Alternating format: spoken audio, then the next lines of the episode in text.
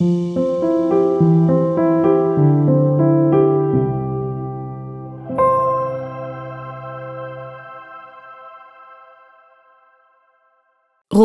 Delaunay Le Fenêtre sur la Ville 1912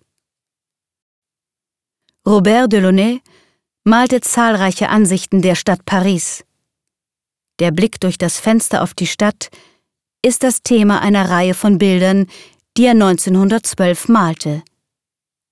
Im Zentrum der Ansicht steht der Eiffelturm, das Wahrzeichen von Paris. Links und rechts erkennt man geschwungene Linien.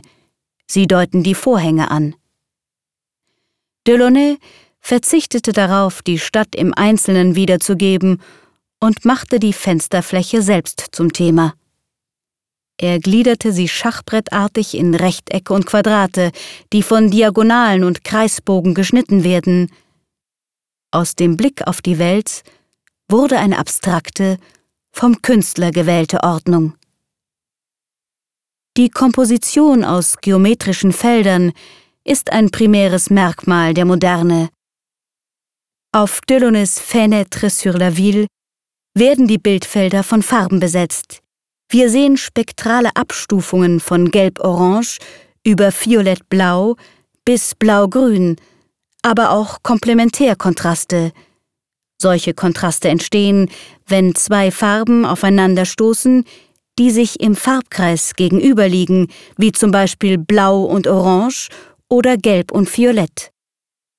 Die Ordnung der Farben und ihr Spiel bestimmen nun das Bild und nicht mehr die Ordnung der Wirklichkeit. Zu den ersten Malern, die begeistert auf diese neuartigen Bilder reagierten, zählte Paul Klee.